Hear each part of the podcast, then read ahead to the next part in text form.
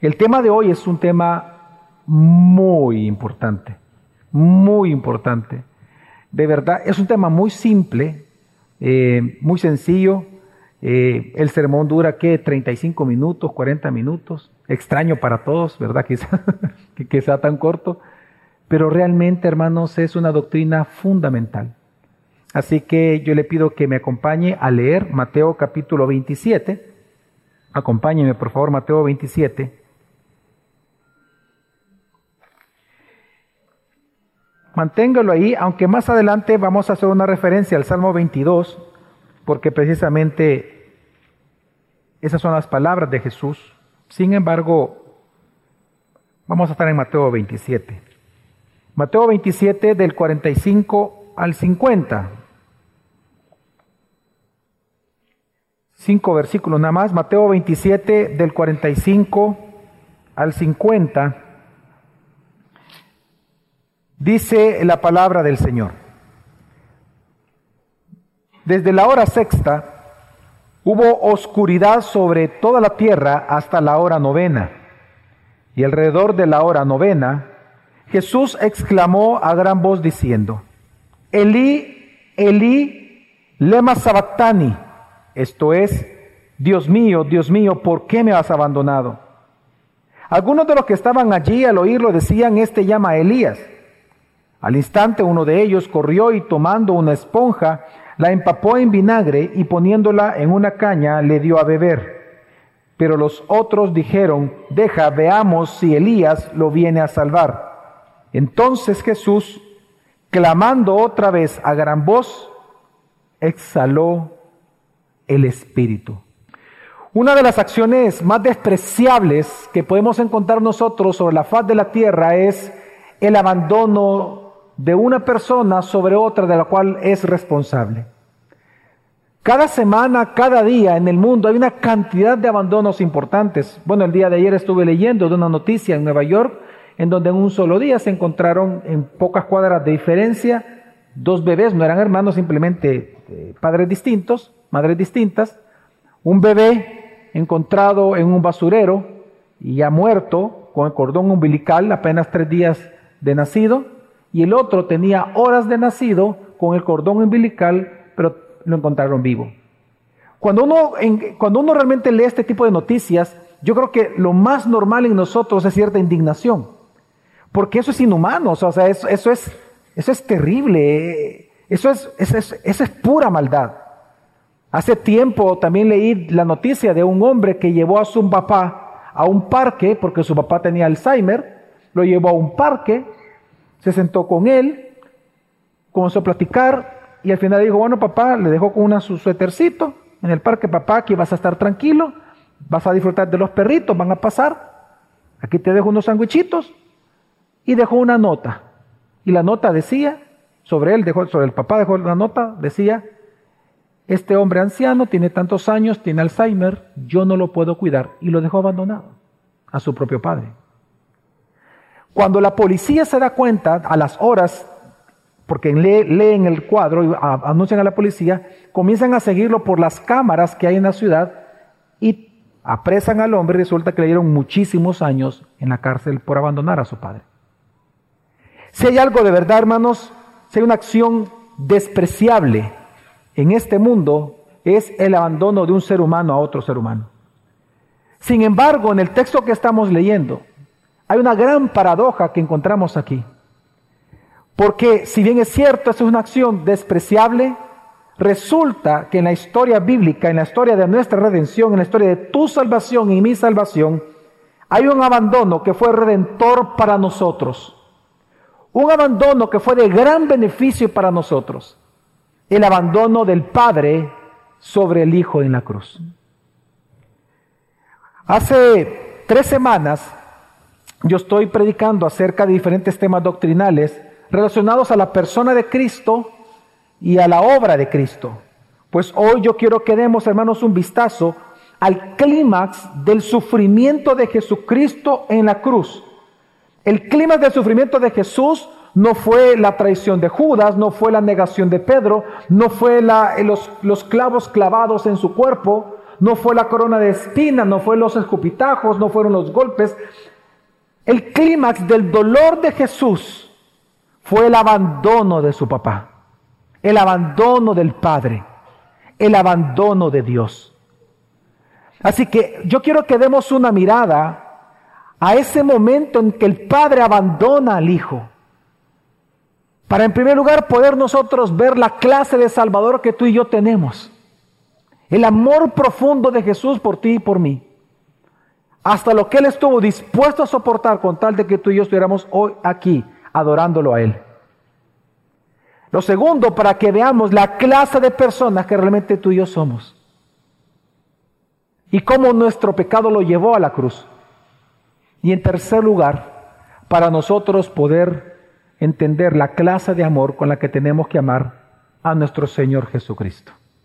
Así que en el título del sermón de este día es, Dios mío, ¿por qué me has abandonado? Mi objetivo en este sermón, hermanos, es muy simple y es convencerte de que porque Jesús fue abandonado en la cruz, el Padre nunca nos va a abandonar a nosotros. Porque el Padre abandonó a Cristo Jesús, el Padre no nos abandona a ti a mí nunca, eternamente, jamás nos va a abandonar, porque ya abandonó a Cristo en la cruz. Así que este día vamos a dar, vamos a dar cuatro cosas importantes sobre este tema. Número uno, rápidamente quiero hablar del abandono que sufrió Jesús. ¿De qué trata ese abandono? ¿Qué significó ese abandono? Número dos, ¿Por qué? La razón por la cual era necesario para el Padre abandonar a su Hijo en la cruz. Número tres, ¿cuál fue el resultado de ese abandono? Y número cuatro, ¿cuál entonces debería ser nuestra debida respuesta ante tal resultado beneficioso para nosotros? Así que acompáñenme hermanos a Mateo capítulo 27 y vamos a leer versículo 45 y 46 para comenzar a entender de qué trata el abandono del Padre al Hijo en la cruz de Calvario. Dice Mateo 45 y 46, desde la hora sexta hubo oscuridad sobre toda la tierra hasta la hora novena. Y alrededor de la hora novena, Jesús exclamó a gran voz diciendo, Elí, Elí, lema sabactani, esto es Dios mío, Dios mío, ¿por qué me has abandonado? El texto comienza diciendo, bueno, Mateo comienza registrando algo sumamente importante para interpretar el texto. Él dice que desde la hora sexta hasta la hora novena hubo una oscuridad sobre toda la tierra. La hora sexta es las doce del mediodía. Es decir, desde el momento en que el sol está en su cenit, en el máximo esplendor, Resulta que comenzó una gran oscuridad, no en el lugar donde estaba Jesús, sino en toda la tierra. Recordemos, hermanos, que gracias a los datos que tenemos de los evangelistas, sabemos que Jesús fue crucificado desde temprano. Él ya tenía tres horas en la cruz de lo que estamos leyendo. Ya tenía tres horas ya estando crucificado. Antes de esto que estamos leyendo, él ya había dicho a, Juan y a María, María, he ahí tu hijo, Juan, he ahí tu madre. Ya había dicho varias cosas desde la cruz. Pero en este momento lo que vamos a presenciar es el clímax del sufrimiento de Jesús. Y resulta que viene Mateo y dice que desde la hora sexta, desde el mediodía, las últimas tres horas de vida, es decir, Jesús tuvo crucificado seis horas en total, Resulta que una oscuridad cubrió toda la tierra. Hermanos, no vaya a pensar que este término que hubo una oscuridad en toda la tierra es algo metafórico. No voy a pensar de que Mateo lo escribe que toda la tierra, pero que lo que realmente pasó fue que hubo una nube de lluvia que llegó y ocultó el sol para algunos. No, no, no. No vaya a pensar que esta oscuridad que menciona Mateo tampoco es una hipérbole es decir, que magnificó algo que ocurrió, pero que realmente fue algo pequeño. Tampoco fue un eclipse, porque en el día de la Pascua, donde está ocurriendo estos eventos, recordemos que siempre en el calendario, en, el tiempo de, allá en Jerusalén, siempre es luna nueva. Es decir, que la luna está en la parte de la tierra donde es de noche. Por lo tanto, Jerusalén a las 12 del mediodía, la luna no estaba allí. Era imposible que fuera un eclipse. Sin embargo, Mateo dice que una gran oscuridad cubrió no parte, sino toda la tierra. La pregunta es, ¿y cómo es posible esto? Porque fue algo sobrenatural. Dios lo hizo. Este evento fue tan espectacular que está registrado por fuentes no bíblicas. El historiador romano, por ejemplo, Flegón menciona esta oscuridad por esas mismas horas en sus escritos. Tertuliano le escribió a algunos de los paganos diciéndole que cosa extraordinaria había sido presenciar tal oscuridad. Un libro apócrifo eh, dice, muchos andaban con lámparas pensando que era de noche. Y el informe de Pilato, el gobernador, perdón, de Pilato al gobernador Tiberio, lo voy a citar, eso está escrito, eso está en papiros, eso existe. Pilato le dijo al gobernador Tiberio, le escribo que en todo el mundo encendían lámparas desde las 12 hasta las 3 de la tarde. Hermanos, la oscuridad fue real. Y este, y este detalle es importante. ¿Por qué Dios oscureció toda la tierra? ¿Qué significa? ¿Qué simboliza la oscuridad contrario a la luz en toda la escritura? Hay una sola cosa que simboliza la oscuridad y es el juicio de Dios. Y es que en la hora, en la hora sexta se oscurece toda la tierra porque Dios está anunciando algo. Que esa cruz que ese crucificado que estaba allí estaba recibiendo todo el juicio de Dios por causa de nuestros pecados. Lo que está anunciando, hermanos, en ese momento, esta oscuridad, es que la cruz, si algo simboliza para nosotros, si algo significó la muerte de Jesús, es que era el tiempo de juicio contra el pecado del hombre, un juicio que solamente Jesús podía llevar sobre sus espaldas. Hermanos, cuando nosotros leemos esto tenemos que comprender de que Jesús no solamente cargó con tus pecados, no solamente los cargó, sino que la Biblia dice que Él mismo vino a ser pecado por nosotros. Por lo tanto, el juez justo no tenía más remedio que derramar toda su ira sobre el Hijo por causa de tus pecados y mis pecados en la cruz del Calvario. Así que lo que encontramos aquí es el juicio de Dios, la ira de Dios sobre un solo ser, nuestro sustituto en la cruz llamado Jesucristo. Y es precisamente por este momento en que comienza el juicio de Dios, donde Él comienza a castigar los pecados en la persona del Hijo, es que no hay desde la eternidad hasta la eternidad un lamento más terrible que el lamento que hizo Jesús ese día en la cruz. El lamento de Dios mío, Dios mío, ¿por qué me has abandonado? Esa frase, hermano, no fue una protesta contra el Padre, porque recordemos que Jesús voluntariamente entregó su vida por nosotros.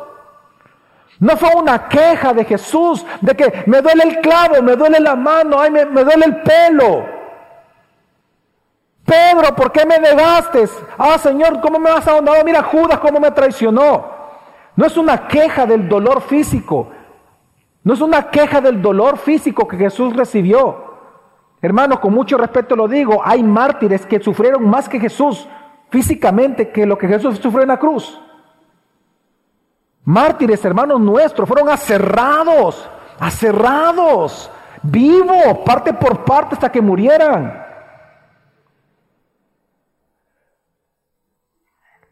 El lamento de Jesús no fue por un... El lamento de Jesús de Dios mío, Dios mío, ¿por qué me has abandonado? No se refiere a un sufrimiento, una queja por su dolor físico. Es que si nosotros vemos la historia de Jesús, recordemos que Jesús nunca levantó la voz cuando el ataque era dirigido contra él. Jesús nunca levantó la voz cuando él fue abandonado por sus discípulos, cuando creyeron de que él estaba predicando canibalismo, cuando él dijo, el que no coma y beba mi sangre no es digno de mí. Jesús no levantó la voz allí cuando ellos lo abandonaron a él. Jesús no levantó la voz cuando vino y el soldado le pegó en, a él. Jesús no levantó la voz cuando lo estaban crucificando. Es más, parte de las palabras de Jesús en las primeras tres horas, de las nueve de la mañana a las doce, parte, la primera frase que salió de la boca de Jesús es, Padre, perdónalos porque no saben lo que están haciendo. Jesús fue tan manso que cuando Pedro lo negó, no levantó la voz. Cuando a Judas lo traicionó, le dijo, con un beso me entregas. Jesús era tan manso, él no levantó la voz por el abandono de las personas. Jesús no levantó la voz por el sufrimiento físico que estaba diciendo, que estaba recibiendo. Jesús tampoco levantó la voz cuando el pueblo entero comenzó a decir, cuando comenzó a gritar, crucifíquenlo, crucifíquenlo. Jesús levantó la voz como nunca antes,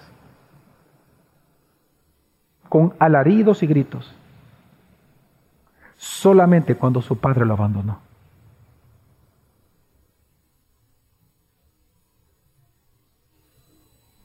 No hay grito, desde la eternidad hasta la eternidad, más terrible que el de Jesús en la cruz cuando dijo, Dios mío, Dios mío, ¿por qué me has abandonado, Padre? Porque lo gritó. Es en ese momento que Jesús realmente fue un alarido, fue un grito de dolor.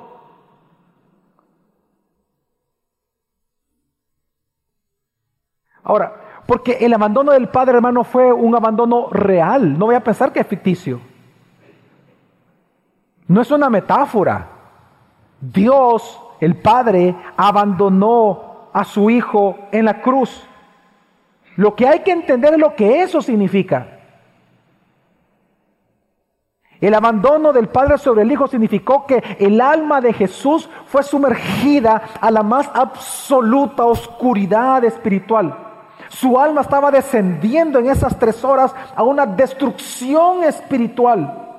Su sufrimiento fue más allá de lo físico. Lo que él estaba viviendo, el abandono del Padre, no es un sufrimiento físico, es un sufrimiento espiritual.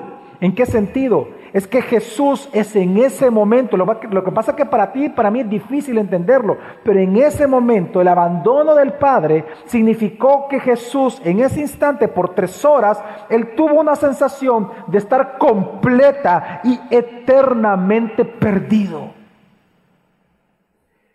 Quiero que comprendas esto. El abandono de Jesús es la sensación que va a tener cada persona en el infierno por una eternidad, que van a estar abandonados en el lago de fuego. Jesús por tres horas, y te, pido que es difícil para nosotros de verdad mentalmente esto, pero por eso te voy a decir, haz un ejercicio mental, hagamos un ejercicio mental. Por tres horas, Jesús experimentó en su carne todos los sufrimientos y dolores eternos e infinitos que cada cristiano tenía que enfrentar por sus propios pecados por toda la eternidad. Suma todo tu rechinar de dientes, tu crujir de dientes, tus gritos, la sensación de perdido por toda la eternidad, el dolor, el fuego, el abandono, el odio contra Dios, todo su sufrimiento y tu dolor, súmalo con todos los cristianos de todas las épocas, de toda la eternidad y ponlo en ese momento en Cristo Jesús. Y eso fue lo que Jesús sintió en la cruz.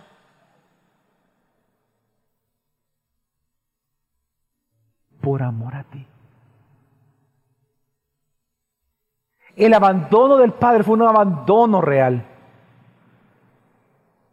El abandono del Padre significa que Jesús murió espiritualmente en la cruz.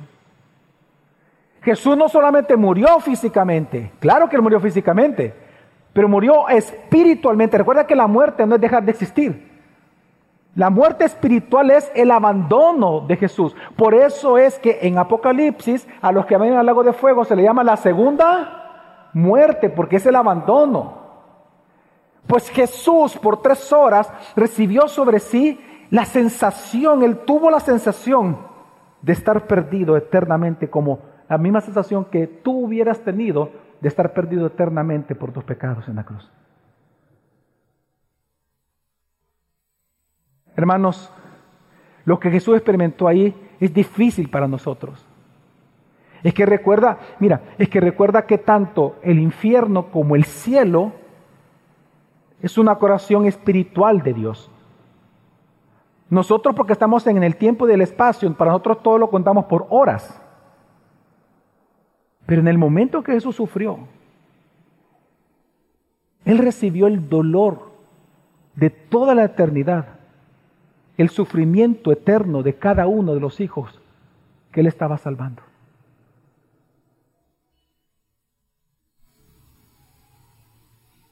Por eso es que cuando Él estaba allí,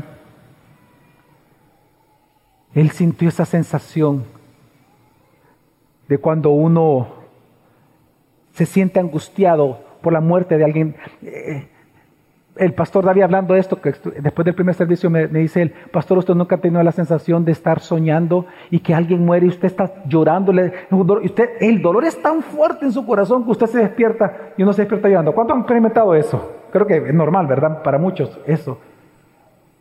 Quiero que entienda, multiplica eso por cada, esa angustia, ese dolor de no saber qué hacer. Multiplícalo por todos los cristianos de todas las épocas y de un dolor eterno. Todo eso en Jesús.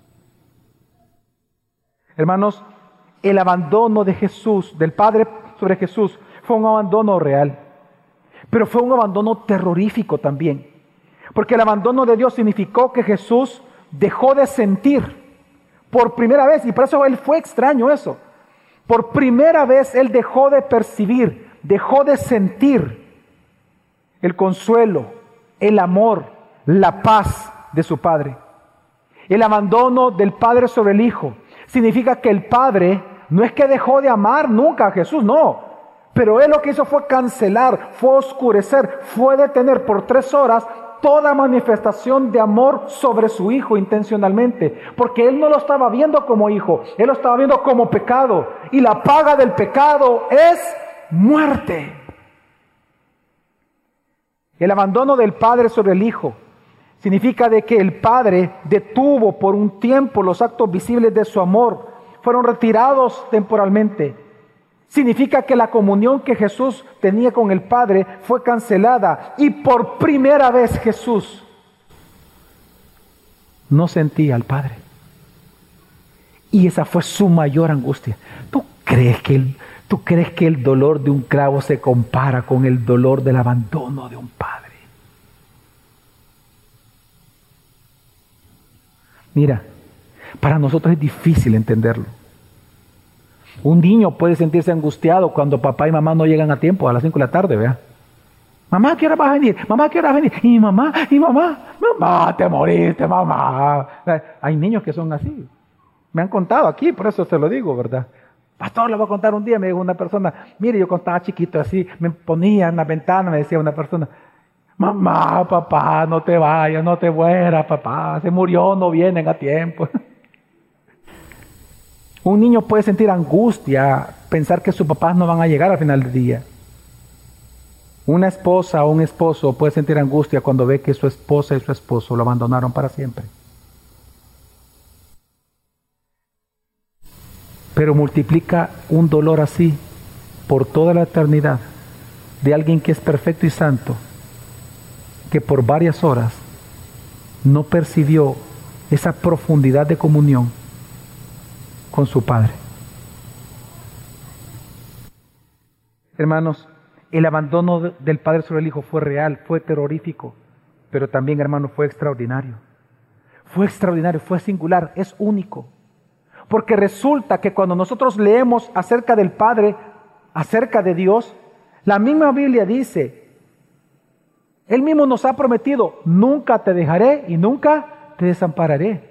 Estaré con vosotros todos los días hasta el fin del mundo. Pero resulta que ese mismo Dios que nos ha prometido nunca desampararnos, desamparó a, su Hijo en la cruz.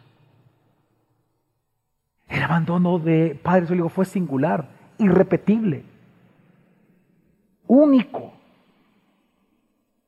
Y pregunto esto porque ¿cuántos aquí pudieran decir que Dios alguna vez les ha fallado? ¿Hay, ¿Hay, alguien aquí en esta mañana que pueda decir de que Jesús le ha mentido? ¿Hay alguien aquí en esta mañana que puede decir de que Dios lo ha abandonado a su suerte? No, pero Dios abandonó a su propio Hijo en la cruz. La gran pregunta entonces es, ¿por qué? ¿Por qué lo abandonó? ¿Por qué Jesús experimentó tal clase de abandono de parte del Padre? Y es lo que quiero responder como segundo punto de este sermón. Pero para poder responder esto, tenemos que recordar de que la clave está en las palabras de Jesús. Dios mío, Dios mío, ¿por qué me has abandonado? Él estaba citando, él estaba gritando el Salmo 22. Y en el Salmo 22 se nos dice por qué el Padre tuvo, tuvo, quiso, deseó y se gozó en abandonar al Hijo.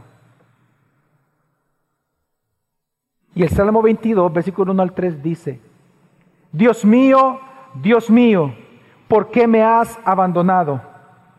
¿Por qué estás tan lejos de mi salvación y de las palabras de mi clamor?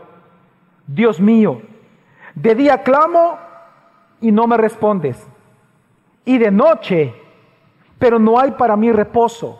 Y viene el punto. ¿Por qué? Versículo 3. Sin embargo, tú eres santo, que habitas entre las alabanzas de Israel.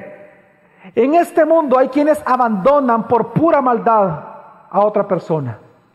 El caso del hijo, por ejemplo, abandonando a su propio padre, es por la codicia, es por el orgullo, es pura maldad. Hay quienes abandonan a otras personas por venganza. El divorcio, por ejemplo. Hay quienes pueden abandonar a otras personas por el odio. Pero aquí eso no aplica con Dios. Dios no abandonó al Hijo por odio, por venganza, por codicia, por egoísmo, por maldad. La razón por la cual el Padre abandonó a su propio Hijo en la cruz fue por causa de su santidad. Porque Dios es santo, santo, santo. El Padre se alejó del Hijo en la cruz porque para proteger su propia santidad. El Padre ah, se alejó del Hijo en la cruz porque, como dice 2 Corintios 5:21, el Hijo, porque Jesús se hizo pecado por nosotros. Hermanos, aunque Jesús nunca pecó, aunque Él nunca se gozó, obviamente, en el pecado, aunque Jesús nunca dejó de ser santo, Él fue nuestro sustituto en la cruz. Y no solamente Él cargó con nuestros pecados, Él se hizo pecado por nosotros. Y Dios lo trató como pecador, lo trató como trataría tu pecado y mi pecado en la cruz. La razón por la cual el Padre abandonó al Hijo es por causa de su propia santidad, es por causa de su propia justicia. Así el Padre tuvo que darle la espalda a su propio Hijo por causa de su incorruptible santidad, porque como dice primera carta de Juan, capítulo 1, versículo 5, Dios no puede contemplar el mal. Y en la cruz lo que estaba viendo no era el Hijo, estaba viendo ahora el sacrificio, estaba viendo la ofrenda, estaba viendo el pecado mismo. Ahora, no nos vamos a confundir en algo. El abandono del Padre sobre el Hijo no significa que el Padre dejó de amar a Jesús en algún instante. No, no, no. Es que, es que el Padre siempre amó al Hijo. Lo que hizo fue no revelarle o no demostrárselo en ese instante. No te vayas a confundir. El abandono del Padre sobre el Hijo tampoco significa que el Padre se separó del Hijo, porque la Trinidad es Dios indivisible. Amén.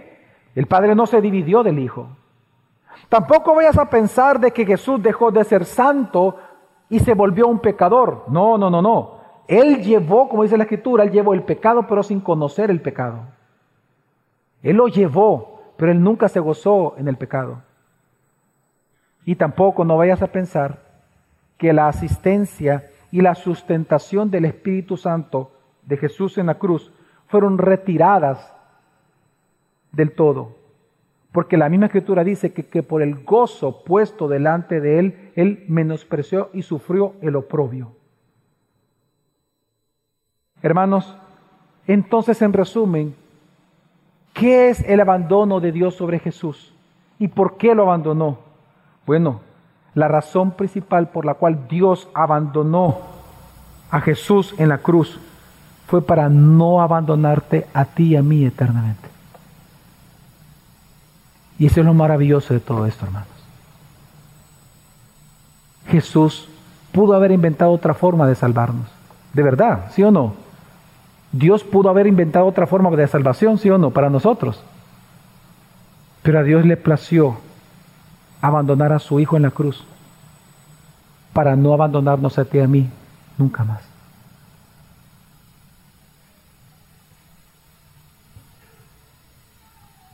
La razón principal de que el Padre abandonara a Jesús en la cruz fue para no abandonarte a ti eternamente. Hermanos, en esto consiste el amor de Dios por ti. Que aun cuando éramos pecadores, Cristo murió por nosotros. Ahora, ¿cuál es el resultado del abandono del Padre sobre su Hijo en la cruz? Pues dice la Escritura, si estamos en Mateo 27, acompáñeme, dice 47 en adelante. Algunos de los que estaban allí al oírlo decían, este llama a Elías. Fíjense que algunos piensan que, que, realmente los que estaban allí, estaban presenciando la muerte, se confundieron. Así muchos interpretan este texto, que se confundieron y que, ah, está llamando a Elías. No, entendamos que todo lo que estaba ocurriendo alrededor de Jesús era una burla. Lo que usted ve aquí es el bullying de aquel entonces. Ellos intencionalmente comenzaron a reírse.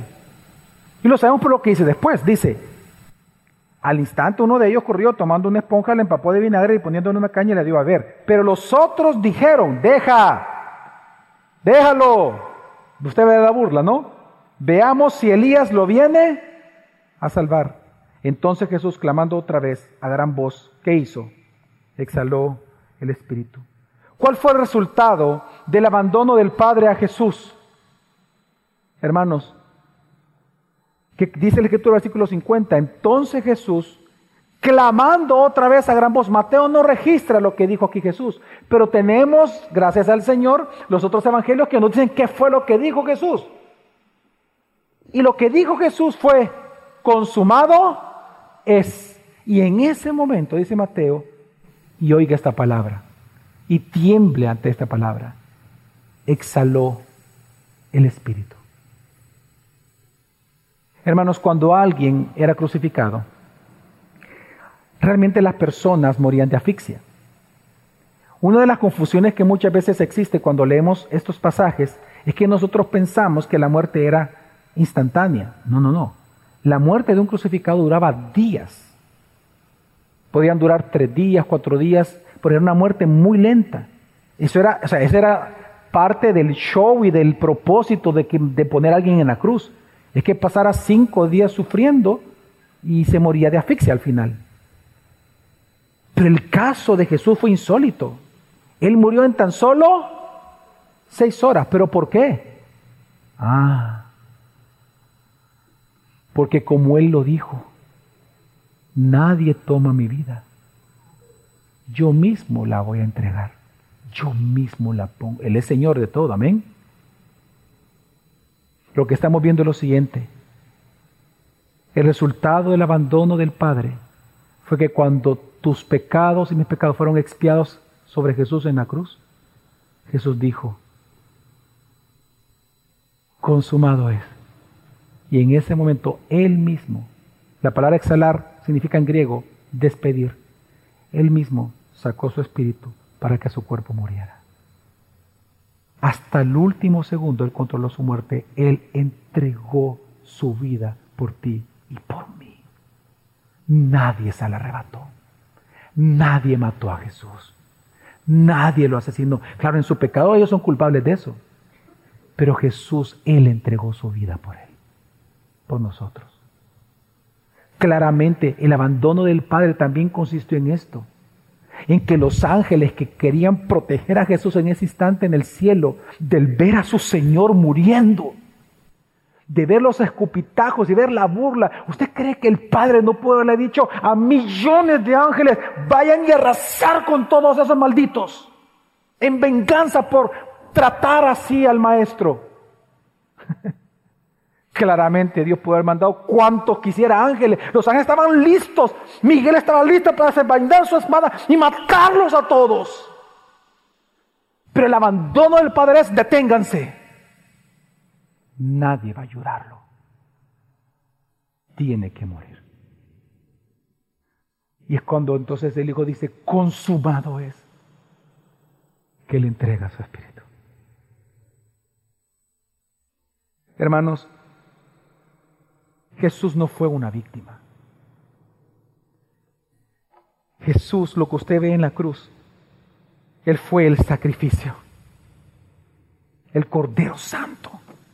El Cordero inmolado para perdón de tus pecados y mis pecados. Porque cuando aún éramos pecadores, Cristo murió por nosotros. ¿Quién nos dice esto, hermanos? Acerca de la cruz del Calvario. Lo primero que nos dice, hermano, es que Jesús nos ama. hermano, hermana, Jesús te ama. ¿Has dudado alguna vez del amor de Jesús? Por favor, mira la cruz. Mira la cruz. Mirando la cruz es imposible que tú dejes de percibir cuán grande es el amor del Padre por ti. De tal manera amó y te ama Dios a ti, que entregó su Hijo por ti. Mira cuán grande es el amor que Dios te tiene.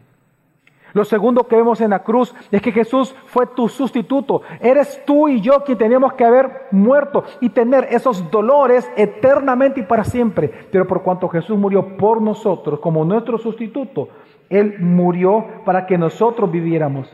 Así que el único gran héroe de toda esta historia se llama Cristo Jesús. Lo tercero que vemos es que Dios abandonó a su Hijo. Hermano, Dios abandonó a su Hijo para no abandonarte a ti eternamente. Y esto lo vemos nosotros en la Escritura. Él fue hecho maldición para nosotros heredar la bendición eterna.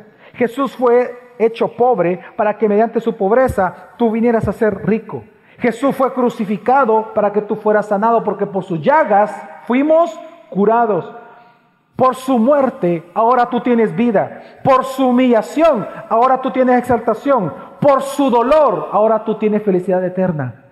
Hermanos, Jesús te ama. Entonces, ante esta maravilla de la cruz, ¿cuál es la debida respuesta de nosotros ante Cristo? Yo encuentro por lo menos tres, aunque hay muchas más. La primera, hermanos, es aborrece tu propio pecado que provocó tal agonía en Cristo Jesús. Después de escuchar esto, después de ver las palabras de Jesús, después de entender el abandono del Padre sobre el Hijo, después de leer el sufrimiento de Cristo, ¿acaso tú todavía seguirás siendo amigo del pecado que llevó a Cristo a la cruz? ¿Serás siendo amigo de tus propios pecados? ¿Seguirás ignorando tus propios pecados?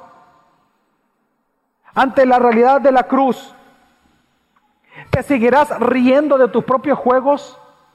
¿Seguirás clasificando tus propios pecados como pecaditos que no tienen importancia cuando esos pecaditos hicieron que Jesús fuera abandonado por su Padre en la cruz? ¿Seguirás aún así cada día burlándote de Cristo? Amigo, amiga, arrepiéntete y conviértete a Cristo. No es posible que salgas de esta puerta en la misma condición de muerte espiritual como entraste. Arrepiéntete. Jesús quiere salvarte. Y Él quiere perdonarte. Porque por eso derramó su vida en la cruz. Y a ti como cristiano, no te deleites en los pecados. No vengas a ser amigo del enemigo de tu esposo. No seas amigo del enemigo de tu esposo. No seas amigo de aquello que lo llevó a la cruz, por el cual él sufrió. Lo segundo, confía en que Dios nunca te va a abandonar. Hermanos, mira, yo sé que hay días, hay momentos, hay semanas, si es que ahorita puede estar así, que tal vez llevas meses sintiendo como si Dios te ha abandonado. Tal vez hay una profunda soledad en tu corazón en este momento por diferentes razones. Has tenido pérdidas de diferentes tipos. Has perdido familiares que han muerto. Tal vez has sido despedido. O, o, tal vez tu esposo o tu esposa te trata mal. No sé. Pero tal vez el sentimiento en ti es que, Dios mío, Dios mío, ¿por qué me has abandonado? Pues quiero decirte que la cruz lo que nos demuestra es que Dios nunca te ha abandonado. Así que hermano, hermana, si tú tienes ese profundo sentimiento el día de hoy, lucha, lucha hermano, lucha. Abre tu Biblia, no la cierres, lee la palabra, ora al Señor y dile, Dios mío, Dios mío, ayúdame porque sé que no me has abandonado. Lucha, hermano. Abandónate en Cristo. Ora al Señor. Clama a Dios. Aférrate a Jesús como un niño se aferra a la, mano de su mamá. Todos los días. Porque Jesús no te ha abandonado. Jesús jamás te va a abandonar. Porque el abandono del Padre ya fue sobre el Hijo. Dios nunca te abandonará a ti. Yo estaré con vosotros todos los días hasta el fin del mundo. Así que si tú estás pasando por un valle de sombra de muerte, recuerda, recuerda y valora y cree, tu vara y tu callado me infundirán aliento todos los días, Señor. En tercer lugar, adora a Cristo. Hermanos, adoremos a Cristo. Adorémoslo. Adorémoslo a Cristo con todo nuestro corazón, con acciones de gracias, con nuestras finanzas, diezmos, ofrendas, con todo lo que tenemos, con nuestro servicio, sírvele al Señor. No amenaces ya diciendo, es que si no me ponen en esto o no sucede esto, yo me voy, yo renuncio, yo salgo. No, no, no. Sírvele al Señor con todo tu corazón, como Él te sirvió hasta su muerte en la cruz. Sirve a Cristo, sírvelo, adóralo, adora, congrégate, adora a Cristo con tu vida porque Él es el Salvador nuestro. Amén, hermanos. Y hermano, y valora realmente el amor con que Dios te ama a ti todos los días. Nunca vayas a dudar de eso. Y el día que dudes, lleva esa duda a la cruz y mira a Cristo allí. Y te vas a dar cuenta que Él te ama profundamente. Tú no estás solo. Amén. Nunca los estado, ni siquiera el día de tu muerte. Un día tus ojos se van a cerrar. Un día el brillo de tus ojos se va a perder. Un día tu corazón va a dejar de latir, tú lo sabes.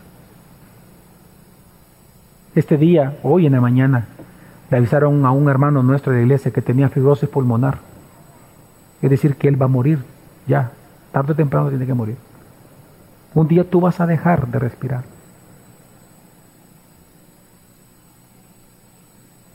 Puede ser que si tienes el privilegio, porque si, no es por accidente, puede ser que vas a tener el privilegio de que tal vez un hermano tuyo, tu esposo, tu esposa, tus hijos estén allí.